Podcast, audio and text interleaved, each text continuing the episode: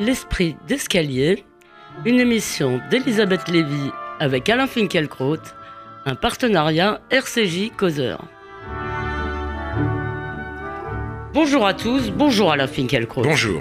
Pour les médias et pour euh, nombre de dirigeants LR qui ont déjà quitté le bateau, la cause est entendue. François Fillon n'est plus apte à défendre les couleurs de la droite lors de la prochaine présidentielle et son remplacement par Alain Juppé ne serait plus qu'une question de jour au singulier.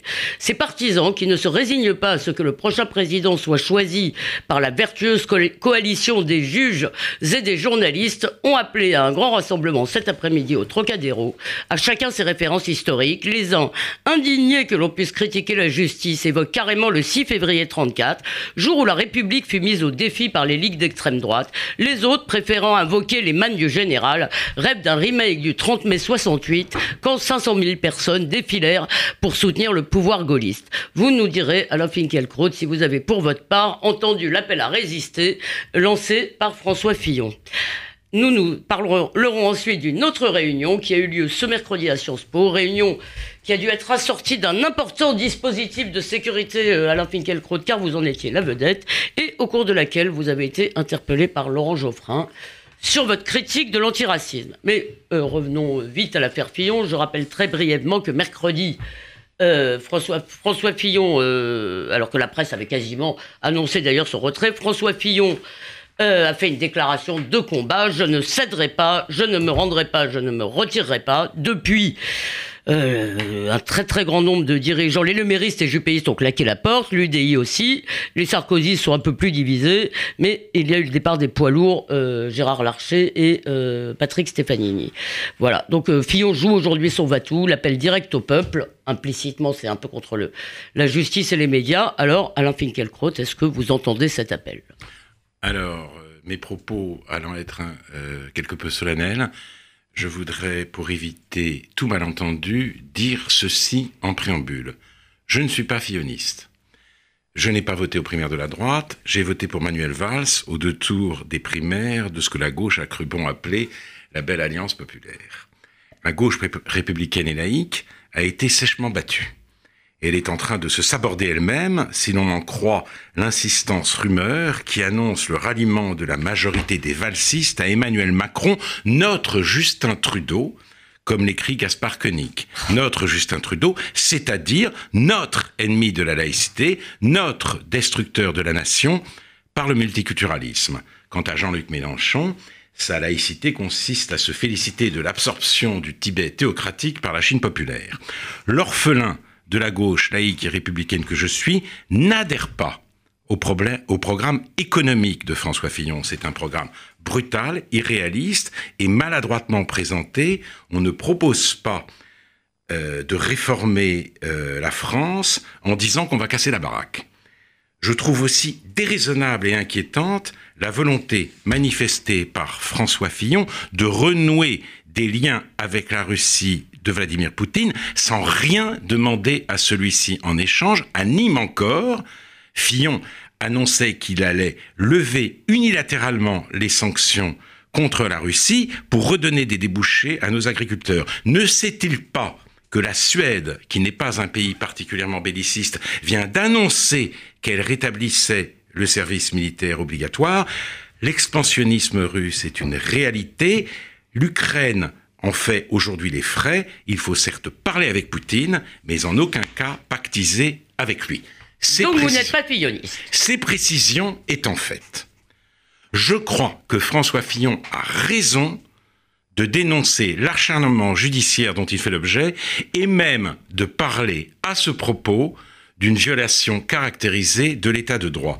Le parquet national financier avait, aurait pu choisir la voie de la citation directe devant un tribunal correctionnel. S'il ne l'a pas fait, c'est qu'il ne s'il a saisi trois juges d'instruction, c'est qu'il ne disposait pas de suffisamment d'éléments graves et con- concordants que de nouvelles investigations lui paraissaient nécessaires. C'est pourtant un dossier, il faut préciser que c'est un dossier tout de même assez simple qui ne devrait pas non plus demander des années d'enquête. Bah, en tout cas, ils n'ont pas fait. Oui, oui. Les magistrats instructeurs ont été saisis le 24 février. c'est-à-dire, comme le souligne Jean-Éric Schuttel, ancien secrétaire général du Conseil constitutionnel, la veille ou presque de la publication de la loi du 27 février 2017 portant réforme de la prescription pénale, en de la prescription en matière pénale, pardon, qui aurait provoqué la prescription de la plupart des faits incriminés. Ils ont, ces juges, épluché le dossier pendant le week-end. Les policiers n'ayant même pas eu le temps de produire un rapport de synthèse, ce qui, pour le journal Le Monde lui-même, est inhabituel en procédure. Et dès le lundi, ils envoyaient, une lettre recommandée aux époux Fillon aux fins de mise en examen. Ils agissaient donc sur la foi d'une enquête préliminaire qui n'avait pas été jugée, jugée, suffisante pour une citation directe. Et François Fillon est convoqué le 15 mars, soit deux jours avant la clôture officielle des parrainages. Je veux dire que tous les arguments que, que vous venez d'apporter, dont certains je ne les connaissais pas, euh, me paraissent en plus assez terrifiants. Parce que ça fait trois points, ça finit par faire une ligne, et là on en a quand même une bonne dizaine. Hein. Absolument. Et ce calendrier et euh, cette précipitation confirme le soupçon né du communiqué publié par le parquet financier il y a quelques semaines, alors que François Fillon venait de recommencer à parler politique, un communiqué qui annonçait simplement que l'enquête continuait, que les soupçons pesaient sur lui. La justice, ou en tout cas les magistrats euh, en charge de l'affaire ont décidé de saboter la campagne du, candidat de la droite et du centre. Ils ont décidé de le punir avant de le juger. Ce n'est plus une justice sereine, c'est une justice vindicative, ce n'est plus une justice respectueuse de la séparation des pouvoirs, c'est une justice qui se déchaîne et se répand partout. Peut-être pouvez-vous ajouter un mot tout de même sur le choix du magistrat, euh, du juge Tournaire, et sur les fuites dans les médias. Les fuites, évidemment, savamment orchestrées pour composer un dossier à charge. Oui, d'abord, le parquet national financier, à la différence des juges d'instruction, n'instruit qu'à charge, premièrement. En, outre, en effet, on a du mal à comprendre pourquoi le monde a disposé de, euh, de, de, de, ces, de, de, PV de ces PV d'audition et le secret. Et choisit les extraits qu'il divulgue. Voilà. C'est très important. Le, seul secret qui soit respecté aujourd'hui, c'est le secret des sources. Voilà pourquoi même personne ne s'inquiète euh, de savoir qui a donné ces informations au canard enchaîné. Je, je, j'ai lu un article très intéressant au demeurant de Michel Vinocq disant, mais ma foi, euh, euh, du côté de chez Fillon, on va jusqu'à parler d'une machination ourdie par l'Élysée, tout ça c'est du, du, complotisme. Mais, mais je me demande pourquoi Michel Vinocq et d'autres ne s'interrogent pas sur l'origine des fuites. Parce qu'évidemment, ça nous en dit, ça nous en dirait plus long, ça nous permettrait de comprendre euh, totalement euh, cette affaire. Permettez-moi juste une, euh, question, mais tout de même cette accusation de complotisme, est-ce que d'après vous, il y a un risque qu'effectivement on invente en quelque sorte pour noyer le poisson une espèce de machination, d'après vous, ou parce qu'il me semble qu'on dit complotisme pour faire taire en quelque sorte toute question. Non, le mot de complotisme est absurde. On dit pour, pour, même, si vous voulez, euh, interdire la curiosité. Puisqu'on veut savoir, eh bien, eh bien, eh bien, que tout soit sur la table, que l'on sache si oui ou non Jean-Pierre Jouillet, par exemple, a livré euh, ces informations. On sait que Jean-Pierre Jouillet a été mis en cause par François Fillon, qui a même intenté une action contre lui quand Jean-Pierre Jouillet a dit que François Fillon, comme d'ailleurs c'est vraisemblable, a demandé au pouvoir d'activer euh, les affaires, la justice contre Nicolas Sarkozy, dont, dont il voulait se, débarrasser à tout prix. Donc tout cela, nous ne le savons pas et nous n'avons pas même le droit de demander à le savoir. Mais je, je vais plus loin. Accuser de populisme ceux qui s'inquiètent de l'attitude actuelle des juges, quelle que soit leur motivation, c'est vouloir placer la justice hors de tout contrôle. Et là, je voudrais vous citer une phrase magnifique de Lévinas. La certitude que nos malheurs nous viennent du prochain, que de tout il y a responsabilité, le droit d'accuser et de juger, la civilisation c'est peut-être cela, un monde qui a un sens, qui a un sens, un monde qui a un sens.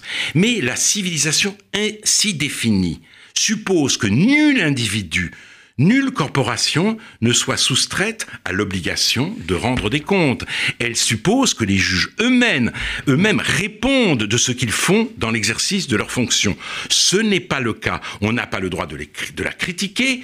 Les critiques, si vous voulez, portent atteinte à l'indépendance de la justice, dit-on, et quand ils fautent, même gravement, ils échappent à la sanction. Qu'est-il arrivé au juge d'Outreau juge Bourgault, qui a dévasté tant de vies, il, occupe un poste au ministère de la Justice. Et le syndicat euh, du, mur des cons a-t-il été inquiété? Pas le moins du monde. Et si, au bout du bout de cette affaire, François Fillon finit par être mis hors de cause, le juge Tournaire et euh, Eliane Houlette, qui dirige le parquet national financier, en subiront-ils les conséquences? Absolument pas. Ils ont ravagé une élection présidentielle, ils ont faussé l'exercice de la démocratie, mais leur carrière continuera comme si de rien n'était.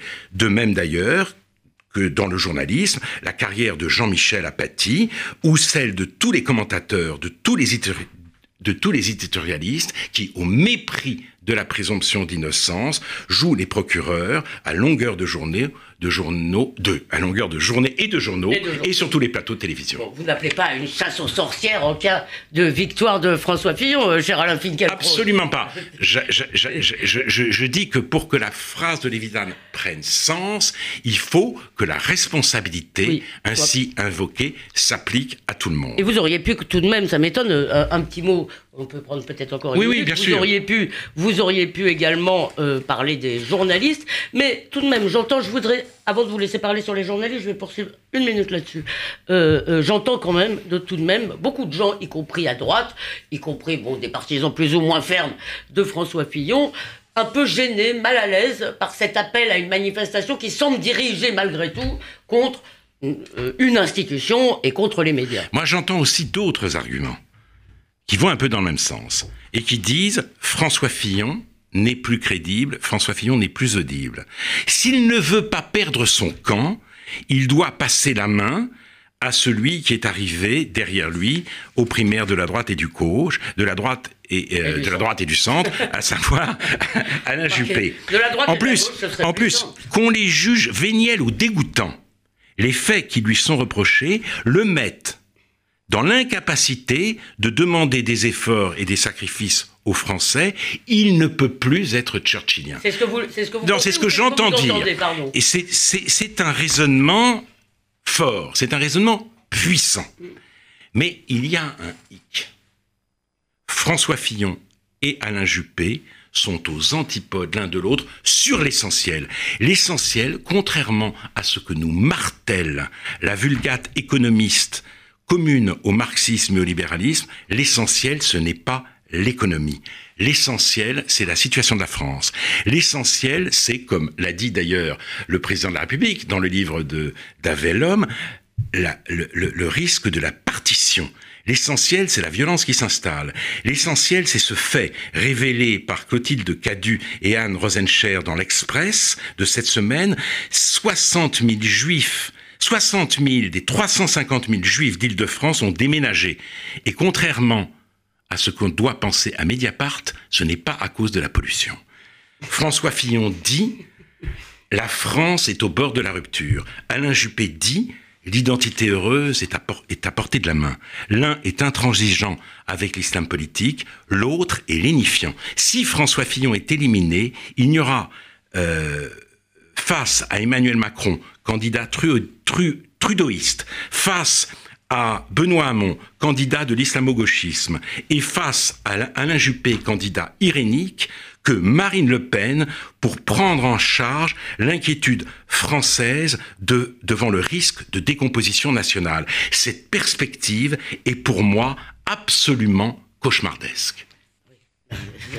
Je, je le comprends, mais en fait, vous n'avez pas finalement dit, est-ce que vous pensez qu'il devrait se retirer de cette cour? Je ne sais pas. Je, ne vois pas comment, si il est abandonné par tant de monde, et notamment des gens aussi importants que Gérard Larcher, il pourrait continuer. Mais ce que je sais aussi, c'est que ceux qui le poussent à, renoncer, à jeter l'éponge, parmi même les députés des Républicains, disent il doit le faire pour notre famille politique et parce que nous vivons sous la menace de Marine Le Pen. Mais précisément, précisément, si euh, euh, François Fillon abandonne, nombre de ses électeurs, bien sûr, se tourneront vers Marine Le Pen et le risque de voir Marine Le Pen arriver très haut, sinon être élue, va s'aggraver encore. Et puis, un dernier mot, c'est quand même l'ironie suprême, il, il va euh, être sans doute éliminé parce qu'il est soupçonné d'emploi fictif et remplacé par un candidat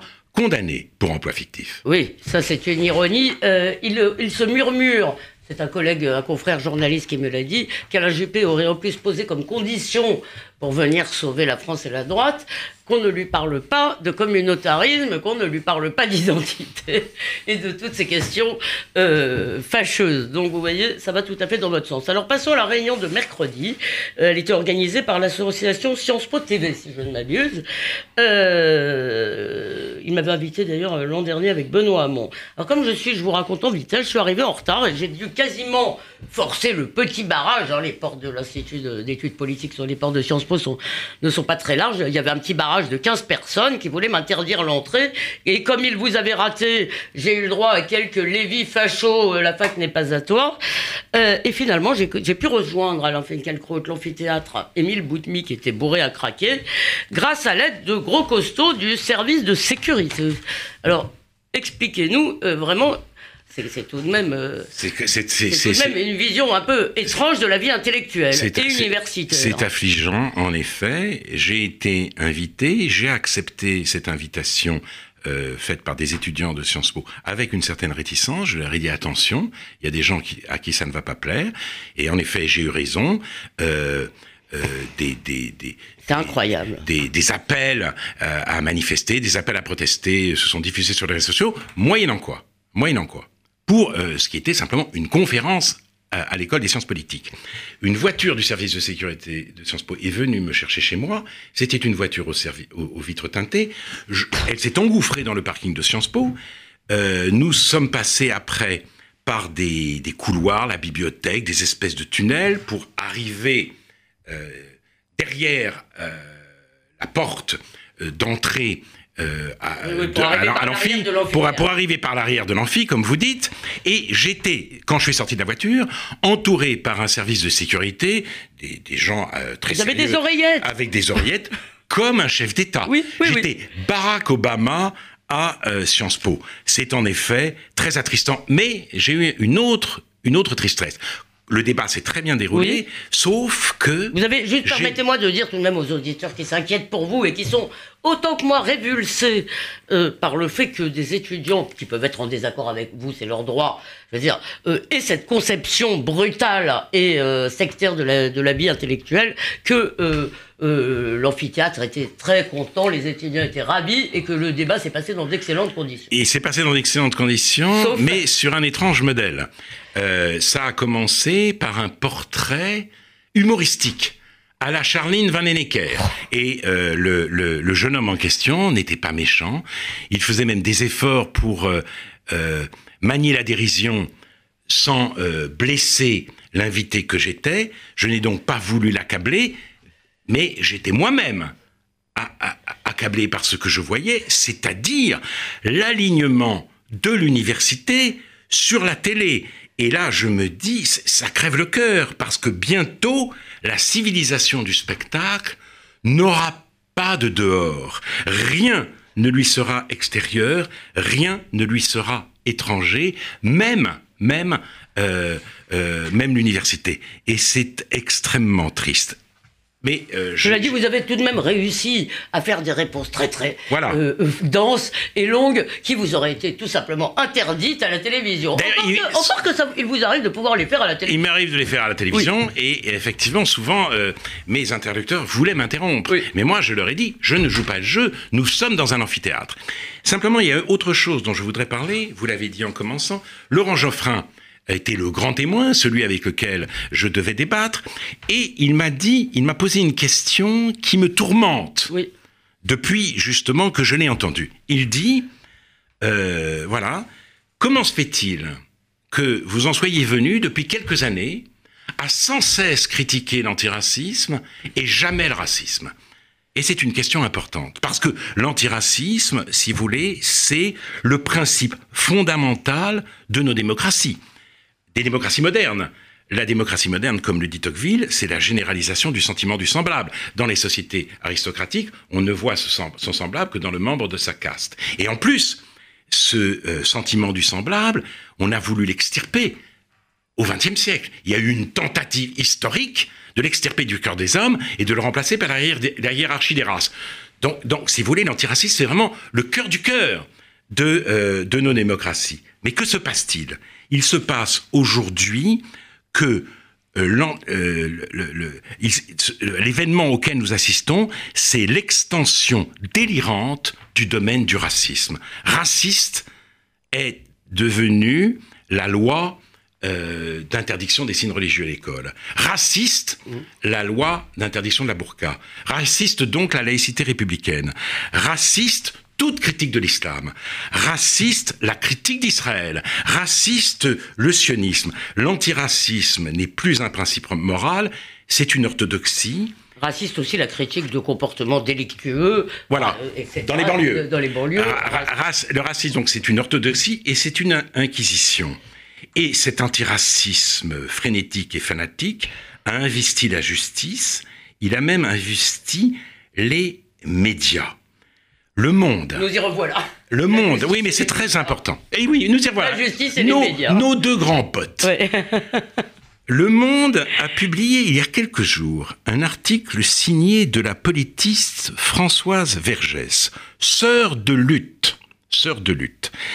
C'était un article nous apprenant que contre les violences policières ou dans les mouvements antiracistes, des femmes issues de l'immigration occupent le devant de la scène. Une revanche pour celles qui ont, longtemps été exclues pardon, des, luttes féministes.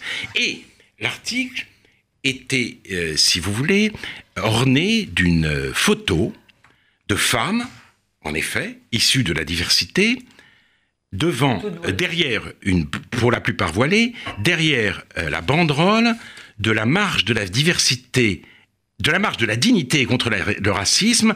C'était une manifestation qui a eu lieu à Paris le 31 octobre 2015.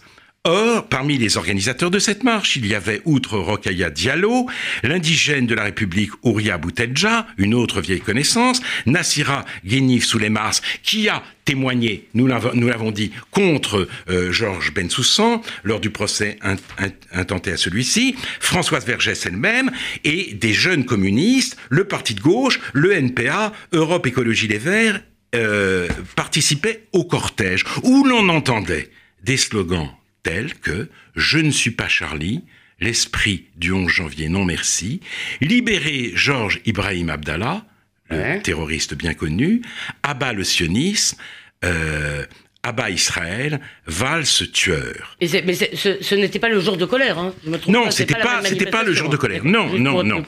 Et là, là, je voudrais citer euh, euh, euh, Claude Lanzmann, si vous voulez. Quelquefois, sa, brutalité a quelque chose de, rafraîchissant.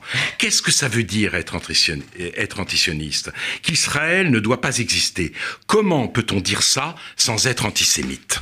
Et d'ailleurs, Ouria Boutelja, hein, donc, qui participait à cette manifestation, eh bien, dans le livre dont nous avons déjà parlé, et que défend Françoise Vergès, ne laisse planer aucun doute. Elle félicite Sartre d'avoir écrit dans la préface aux damnés de la Terre de Franz Fanon Abattre un Européen, c'est faire d'une pierre deux coups, supprimer en même temps un oppresseur et un opprimé, reste un homme libre et un homme mort. Mais, mais, mais Sartre, dit-elle, n'a pas eu le courage d'écrire Abattre un Israélien, c'est faire d'une pierre deux supprimer un oppresseur et un opprimé reste un homme libre et un homme mort. Conclusion de Ouria Boutelja, fusiller Sartre. Si je combats en effet, c'est ça ma réponse à Geoffrin, l'antiracisme, c'est qu'il est devenu le grand vecteur du nouvel antisémitisme et c'est aussi que tous les grands, de, tous les grands médias confie par ailleurs, dans la dévotion du plus jamais ça, le relais sans état d'âme. Je l'avais dit, nous en avons la confirmation, l'affaire Mehdi Méclate n'a absolument pas changé les choses, elle n'a servi strictement à rien. Peut-être peut faut-il attendre pour dire cela, mais tout de même, permettez-moi juste une question, Alain. Euh, euh, n'y a-t-il pas, malgré tout ce que vous avez dit, un réel racisme aussi? C'est-à-dire euh, le racisme que dénoncent toutes ces associations, le racisme envers les plus faibles, envers les musulmans, envers les arabes, euh, le racisme, le racisme envers les noirs. Est-ce qu'il n'existe pas Il existe. Est-ce qu'il ne faut pas le Étant donné le climat de tension euh, qui règne aujourd'hui en France, qui sévit aujourd'hui en France, il existe, il existera, une part de l'exaspération de la France dite périphérique prendra peut-être le mauvais chemin du racisme, soyons-en sûrs, bien sûr. Donc, en effet, il, se, il faut se battre constamment sur deux fronts, mais sachons ce qu'est devenu l'antiracisme aujourd'hui et n'oublions pas qu'il est en effet le principal vecteur du nouvel antisémitisme. Oui, et d'ailleurs vous l'avez vous l'aviez dit dans un livre qui a été publié en quelle année? Au nom de l'autre? Au nom de l'autre, ça 2006. 2006, donc euh, ça fait euh, c'était ça fait quand même 11 ans. Permettez-moi un mot sur Rokhaya Diallo dont il me semble qu'elle a évolué un peu peut-être Peut-être je me, trompe. Peut-être. Mais, peut-être. Non, mais pour vous dire et pour finir euh, sur cette idée, Alain Finkielkraut, vous avez quand vous dites que l'affaire Mehdi Méclate n'a rien changé, peut-être jusqu'à aujourd'hui, ça ne veut pas dire qu'elle ne changera rien. Ça ne veut pas dire que des gens ne réfléchissent pas, ils ne vous écoutent pas. Ils sont d'ailleurs de plus en plus nombreux à vous écouter chaque semaine. En tout cas, je ne crois pas qu'au monde, on nous écoute. Oh, je, n'en suis pas si sûr. en, eh tous ben, les cas, terminons sur cette note optimiste. Voilà. Et euh, merci, euh, cher Alain Pinkelkraut, d'éclairer la drôle de période que nous traversons pour nous, pour les auditeurs, donc qui sont de plus en plus nombreux. Vous êtes bien plus importants, surtout aujourd'hui d'ailleurs, que Barack Obama. en attendant, la semaine prochaine, on vous lit dès mercredi dans Causeur, qui s'est attaqué ce mois-ci au cas d'Emmanuel Macron, et non pas d'ailleurs des mercredis, le Causeur qui est déjà en vente, pardon. Et on peut aussi bien sûr réécouter cette émission sur causeur.fr et radio-rcj.info. Bonne semaine, cher Alain Finkielkraut, et bonne semaine à vous tous.